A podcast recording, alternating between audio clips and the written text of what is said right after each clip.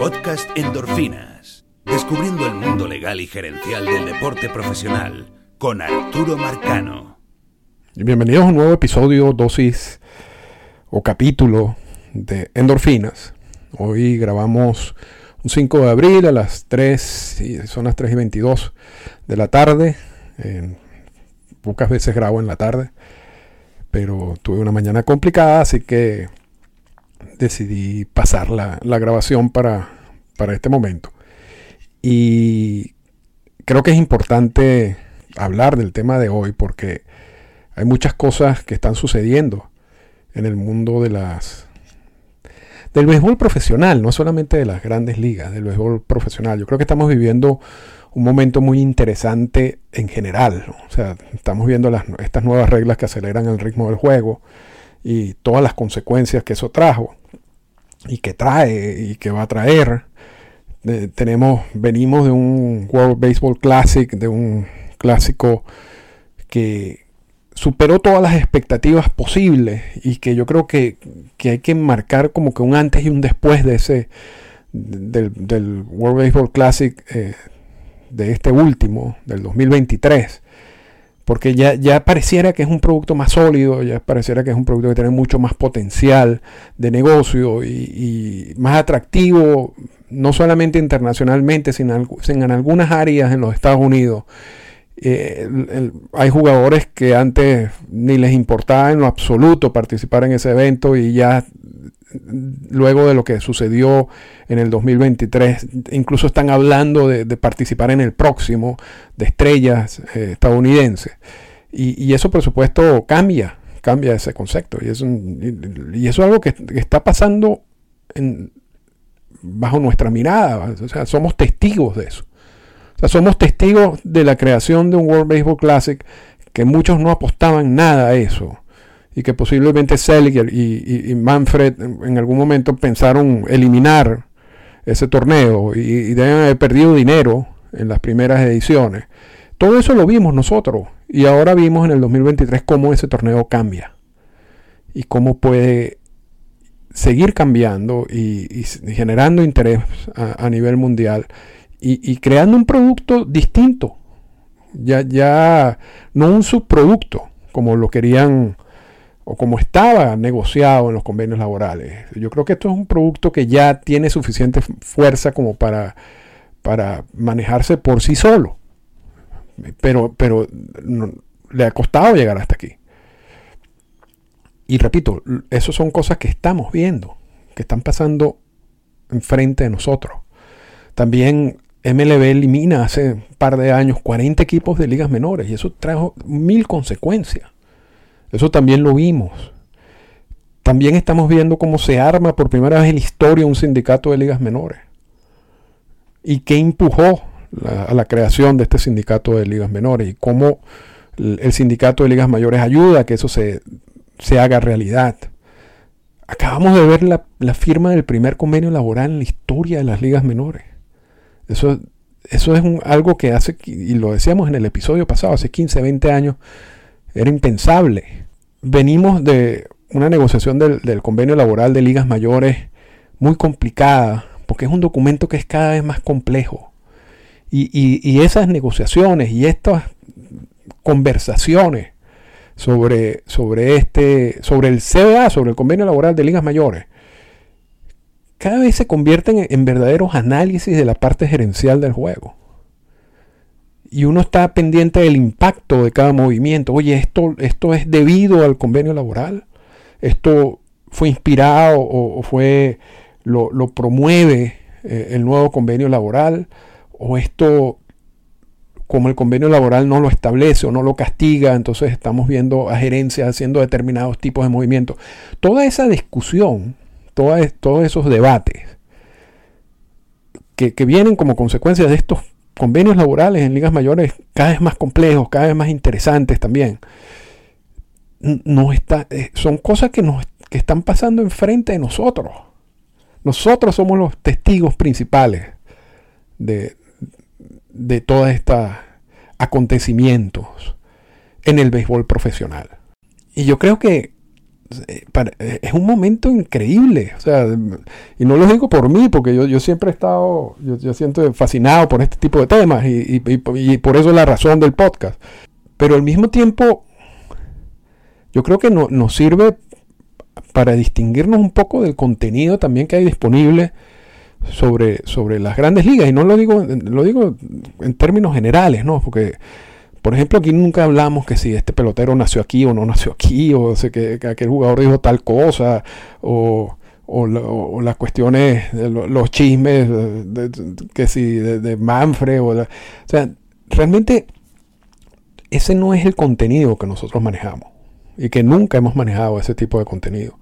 Y yo creo que este contenido está bien para los que les gustan esos temas, ¿no? Y hay un mercado importante para ello, yo no critico eso. Solamente que aquí no hacemos eso, ¿no? Y no lo hacemos además porque no hay razón de, hacerlo. Hay, demasiados temas. Hay demasiados temas que impactan el juego que uno ve en el terreno. Y, hay demasiados temas que impactan la manera como se manejan los equipos. Y la manera, la manera como se manejan las ligas. No solamente las grandes ligas, porque en el tema de hoy vamos a hablar de otras ligas, sino de distintas ligas alrededor del mundo. Y ha sido todo como una unión de factores, de, casos, y, todos los hemos tratado en el podcast. Esta es una invitación para quienes no, nunca han escuchado este podcast y me están escuchando por primera vez. A invitarlos a, que revisen la cantidad de temas que, hemos tocado aquí, que hemos analizado y que hemos reflexionado. Y, además quedan grabados con la fecha y con la hora. Yo, yo trato de hacer eso siempre para que para, para poder hacer como un seguimiento, ¿no? Porque es muy, muy fácil hacer un análisis luego que las cosas ocurran. Y yo creo que aquí la idea nunca ha sido esa tampoco, sino la idea es hacer unas reflexiones sobre qué es lo que va a ocurrir con los elementos que tenemos ya. No, es que vamos a, a, leer el futuro, ni el tabaco, ni las cartas, ni nada del tarot, ni nada de eso, sino simplemente tenemos una cantidad de elementos. Tenemos algunos casos parecidos. Entonces, vamos a ver cómo potencialmente pueden suceder las cosas, con esos elementos que tenemos. Y estar preparado. Yo, creo que estar preparado siempre ayuda.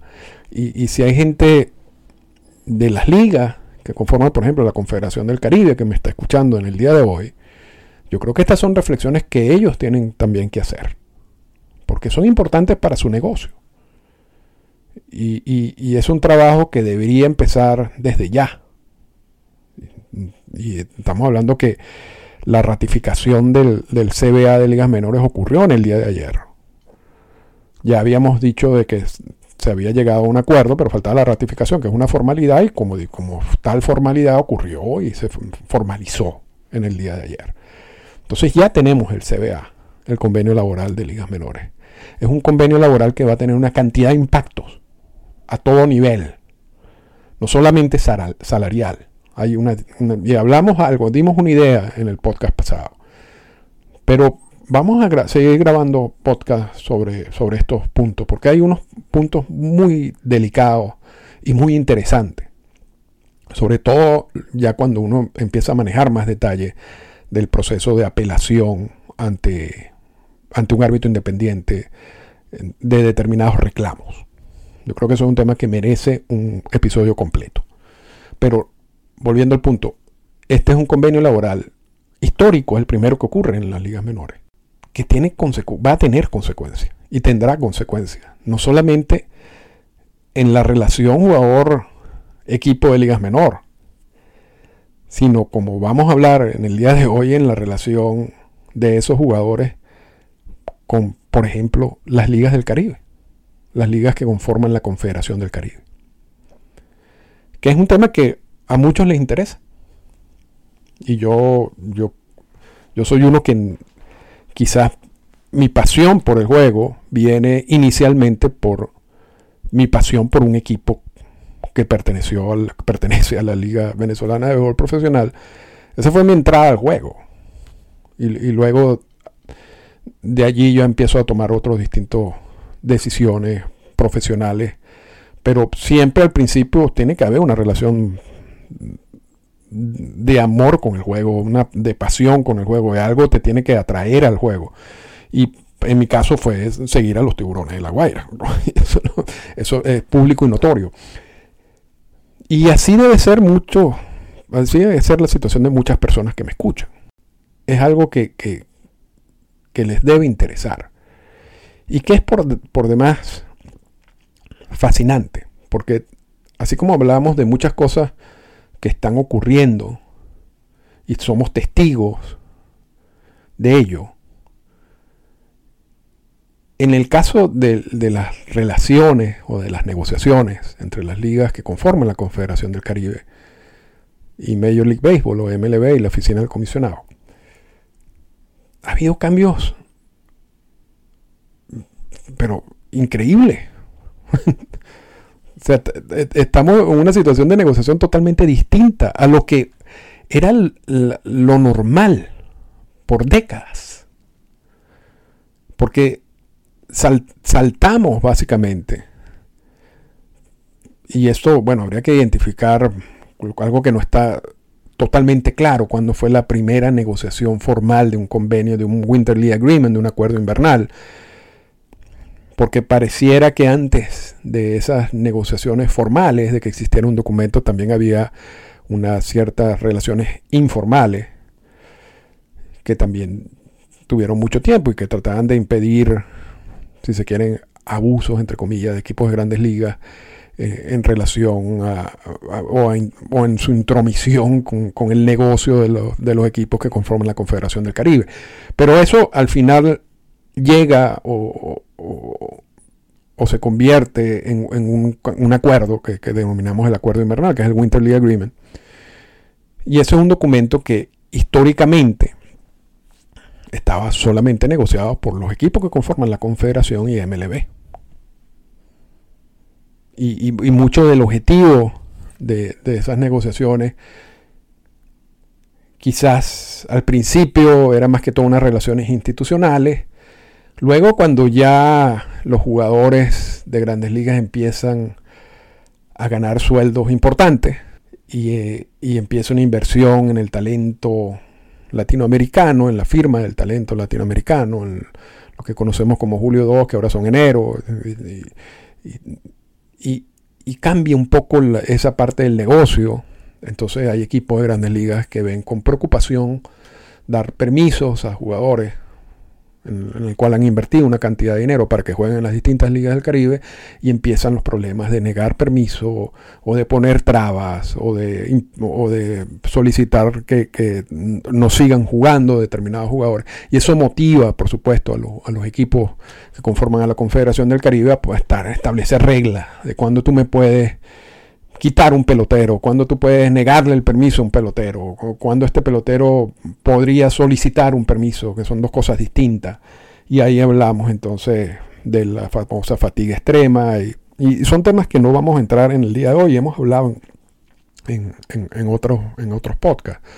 Pero lo que quiero decir es que esa, esa negociación ha cambiado en, términos de, de los temas que se discuten porque todo eso también ha evolucionado. Y también empieza a cambiar con quién estás discutiendo o con quién estás negociando. Al final, cuando la Confederación del Caribe, que representa ligas, las distintas ligas, la Liga de México, la de Puerto Rico, la de Venezuela y la República Dominicana, sobre todo en estas negociaciones de los 90 para acá, cuando ya empieza, ya se empieza a hablar de la fatiga extrema y todo eso, todos esos puntos. Esa es una negociación que tradicionalmente era entre ligas. Porque, repito, la Confederación del, del Caribe combina ligas profesionales. Y se sienta en una mesa a discutir con Major League Baseball y la oficina del comisionado, que representa ligas, ¿no? los, los distintos equipos de las grandes ligas. Allí no había participación de jugadores, de sindicatos, de nada. Y resulta curioso en, esas negociaciones ver quién defiende los intereses de los jugadores, porque era, es lógico que a algunos jugadores les conviene jugar en las ligas, en participar en las ligas que conforman la Confederación del Caribe, porque eso les va a generar un, dinero. Entonces, hasta cierto punto, las estas mismas ligas, en esas negociaciones con MLB de esos acuerdos invernales, estaban tratando de lograr una mayor posibilidad de que estos, los jugadores que, que ellos manejan puedan jugar con ellos. Inicialmente una discusión entre ligas. En algún momento, en una de estas conversaciones que tiene el sindicato de las grandes ligas y gente cercana al sindicato se dan cuenta de que ellos también deberían participar en esas conversaciones, en esas negociaciones. Y se incorporan de la noche a la mañana, porque realmente cuando lo hacen, por el argumento que, que ejercen para hacerlo, ese mismo argumento existe desde la primera negociación de los convenios laborales de los, acuerdos invernales. Solamente que se ignoró por mucho tiempo, pero llegó un momento en que dijeron, no, yo me quiero meter. Yo quiero ser parte de eso. Y se incorporan. Entonces las negociaciones del, del Winterly Agreement pasan a ser de MLB con las ligas de la Confederación del Caribe a ser las ligas de la Confederación del Caribe con MLB y el sindicato. Y eso marca un, momento que mucha gente no le dio importancia, si se quiere, o, que no recibió la atención que merece. Pero cuando se incorpora el sindicato de grandes ligas, se parte el acuerdo invernal en dos. En las disposiciones que afectan a jugadores en roster de 40 y las, y las disposiciones o las normas que afectan a jugadores fuera del roster de 40. Y vamos a recordar que el sindicato de grandes ligas representa a jugadores que están en roster de 40. No todos, hay un grupo de esos jugadores en roster de 40 que están en ligas menores. Y hay otro grupo, por supuesto, que están en los roster activos de los equipos. Cuando se incorpora el sindicato, se parte el Winter League Agreement en dos. Porque el sindicato de grandes ligas no podía meterse en discusiones de jugadores que ellos no representan. Ellos solo podían hablar y, y, plantear puntos cuando el afectado era un jugador en roster de 40. Había la necesidad de partir ese Winter League Agreement en dos partes y eso fue lo que se hizo. ¿Qué tan, además de eso, que, para mí, o sea, técnicamente y, o sea, legalmente es interesante, a mí me parece fascinante, ¿qué otro impacto tuvo la participación del sindicato en la última negociación del, acuerdo invernal, del Winter League Agreement? Y aquí es donde quizás, o sea, eso está abierto al debate. Realmente, si, si lograron alguna victoria para los jugadores o para las ligas. Y entonces aquí es donde se empieza a confundir quién es aliado de quién. Porque también en estas negociaciones, yo no veo claro o sea, quién es aliado. ¿no? O sea, si, si, el aliado natural de MLB, de la Confederación del Caribe, es MLB, o si el aliado natural de la Confederación del Caribe es el Sindicato de Grandes Ligas. ¿Quién puede ayudar a la Confederación del Caribe en esas negociaciones. Porque si uno se pone a ver simplemente la evolución de este documento, lo que ha pasado es que MLB termina imponiendo lo que ellos siempre quieren imponer. Porque tiene mucho más fuerza. Y al mismo tiempo la Confederación del Caribe no tiene esa fuerza. Por más conversaciones y por más negociaciones, entre, comillas, que existen, que hayan, que, que se den, al final normalmente pasa que el texto refleja es lo que MLB quiere que se imponga, o quiere que pase. Eso ha sido lo normal. Ahora se mete el sindicato de jugadores de grandes ligas en todo esto. Y el sindicato siempre ha servido de grandes ligas para balancear el poder con MLB y lo ha hecho en sus propias negociaciones con los convenios laborales.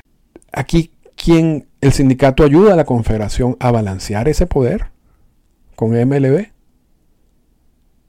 o el sindicato también solamente busca proteger los intereses de sus jugadores, que es por supuesto lógico. Y entonces tenemos no no, una situación en donde no hay aliados, ¿no? sino simplemente MLB, por supuesto, empuja para imponer su, su, punto de vista, el sindicato para imponer su punto de vista y la Confederación del Caribe para imponer su punto de vista. No hay, no hay como, no hay una situación en donde puede haber cierta unidad de, de fuerzas en todo ese proceso. Y realmente yo no sé. O sea, yo, yo no sé si, si la Confederación recibió algún tipo de ayuda del sindicato, lo recibirá o si por el contrario la, Confederación del Caribe recibe más ayuda por parte de MLB en esas discusiones. Y tampoco creo que está claro cuál fue la consecuencia de que, eh, de que el sindicato fuera, se convirtiera en parte del acuerdo invernal. Ha habido un cambio real que uno puede decir, oye, no, solamente hubo, no solamente se partió el acuerdo invernal y se divide en dos partes, ¿no? Pero es que además el, sindicato de jugadores de grandes ligas ha servido para proteger los derechos de los jugadores en este, en este, en otro caso. Yo no sé si eso ha ocurrido de esa manera. No pareciera. Pareciera más una formalidad. Y pareciera que muchas veces se firma el documento para eso, para cumplir la formalidad, y luego se deja a las ligas, en este caso a las ligas que conforman la Confederación del Caribe, que desarrollen su negocio, y simplemente en casos esporádicos se pueden presentar ciertos reclamos. Pero quitando eso, como que no quieren meterse más allá de, no, quieren ensuciar sus manos en todos estos procesos. es algo que lo digo simplemente para crear una reflexión general. No, estoy, no estoy asumiendo ninguna posición en, este sentido. Pero lo que me parece más interesante todavía con la creación de un sindicato de ligas menores, esos jugadores de ligas menores, que en su mayoría son los que alimentan muchos de estos equipos que conforman la Confederación del Caribe, ahora tienen un sindicato que los representa. Y ese sindicato que los representa, ya lo incluyeron en el convenio laboral, va a participar en las negociaciones del próximo acuerdo invernal. Y por supuesto, es un sindicato que va a buscar las mejoras, uno cree, salariales y quizás de otros tipos de estos jugadores de ligas menores que participan en estas distintas ligas. Más o menos haciendo la misma función que hicieron en esta negociación del convenio laboral con MLB. Entonces vamos a tener ese mismo acuerdo invernal dividido en dos. Pero en esta oportunidad vamos a, vamos, esas dos partes van a tener como protagonistas distintos. la parte que cubre jugadores que, de ligas menores que no están en roster de 40 la relación será MLB, el Sindicato de Ligas Menores y la, Confederación del Caribe. Y la parte que cubre jugadores en roster de 40, las partes serán MLB, la Confederación del Caribe y el Sindicato de Ligas Mayores. Y, vamos a ver qué tipo de, de, impacto tiene la presencia de un sindicato de ligas menores en estas negociaciones. Porque vamos a estar claro en algo desde hace mucho tiempo realmente la participación de jugadores en roster de 40 en las ligas, distintas ligas de la Confederación del Caribe, depende mucho de, su interés de participar en ellas o no. Y de poder negociar con o hablar con sus distintos equipos eh, esa, esa participación. No hay necesidad económica de hacerlo. En la mayoría de los casos. Eso es algo que ha, evolucionado. Con en los primeros acuerdos invernales eso ni era un tema. Realmente los jugadores de grandes ligas en los años 70 iban a jugar el, béisbol invernal en cualquiera de estas ligas porque necesitaban el dinero. ¿no? Eh, eh, era una forma de, complementar lo que estaban ganando a nivel de grandes ligas y en muchos casos ganaban más dinero por, por, los tres meses de pelota invernal que en la temporada completa en grandes ligas. Ahora eso ha cambiado, ¿no? Ha cambiado drásticamente y ahora eso no es la realidad de los jugadores de grandes ligas. Entonces, además además de todas las estipulaciones y las normas que existen en, el, acuerdo invernal, que podrían permitir que un equipo le diga a un jugador, tú no vas, porque caíste en la lista de fatiga extrema, porque estás lesionado o, X, porque también tienen la posibilidad de hacerlo sin razón, de negarle el permiso, negarle la participación sin razón alguna. Eso está establecido en el acuerdo invernal. Eso no es, no es que, eso es mentira de que los jugadores juegan si quieren. Yo sé que eso es, se dice frecuentemente y alegremente, pero eso no es verdad. Existen maneras en que un, que un equipo puede parar la participación de cualquier jugador en las ligas del Caribe. Y, maneras y formas que están amparadas en el acuerdo invernal. Entonces no es, no es que simplemente que si el jugador quiere o no quiera jugar. Pero el, asunto con los jugadores de, en roster de 40 es que esa necesidad económica no existe. Entonces, bueno, ya, ya son otros elementos.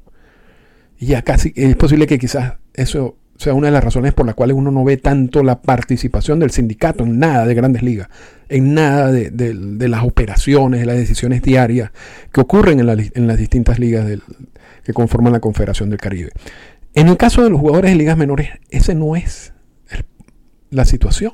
Aun cuando el nuevo convenio laboral de ligas menores sube los sueldos, todavía siguen siendo sueldos muy malos. Si le quitas los impuestos y si además le agregas que tienen que estar gastando dinero en esos 6, 7 meses que van a vivir en Estados Unidos. Entonces al final no hay mucho dinero disponible que tienen estos jugadores y necesitan esa entrada adicional con su participación en estas distintas ligas. Entonces allí hay otra, hay una realidad distinta. Y habría que ver cómo va a ser este sindicato de ligas menores o con qué bandera se va a presentar en estas negociaciones. Y puede ser aquí simplemente elucubrando. Simplemente que vayan a participar y, y, tratar de proteger estas ligas y que exista la posibilidad de que estos jugadores generen un dinero adicional y que participen y todo eso puede ser una participación mucho más agresiva en esas negociaciones. No sabemos. Y yo creo que ya con esto cierro. Yo creo que es fundamental que las ligas que conforman la Confederación del Caribe entiendan que esa es la realidad. Todo cambió ahorita. Van a tener un socio nuevo, si se quiere, o, una persona nueva en la mesa de negociación. Y antes de, esperar los dos años que le quedan al, acuerdo invernal, debería existir una estrategia desde ya sobre cómo enfrentar esta nueva situación. Ir tratando de hablar y de conversar con este nuevo personaje, con este nuevo sindicato de ligas menores, y preparar el camino. Porque, les repito, si, si estas negociaciones últimamente han sido complicadas de los acuerdos invernales. Muchas ligas se quejan con razón que al final, ¿qué importa que tengas conversaciones o negociaciones si al final simplemente solamente ponen lo que MLB quiere que pongan en esos documentos? Bueno, esta, e, e, esa, esa realidad se va a complicar más. Yo estoy seguro de eso. Y lo estamos diciendo un 5 de abril del 2023. También eso se puede evitar. Se puede evitar a llegar a una conversación o a una situación innecesaria si se empieza a trabajar lo más pronto posible, si se empieza a tocar las puertas necesarias en estos momentos y se empieza ya a, crear un plan que incluya cualquier, cualquiera de estas posibilidades o opciones que, pueda plantear el, el sindicato de ligas menores en esas negociaciones. Pero repito, eso es un trabajo que tiene que empezar desde ya. Esta fue una presentación del podcast Endorfinas. Para comunicarse con nosotros, escríbanos a las siguientes cuentas en Twitter. Arroba Arturo Marcano y arroba Endorfinas Radio.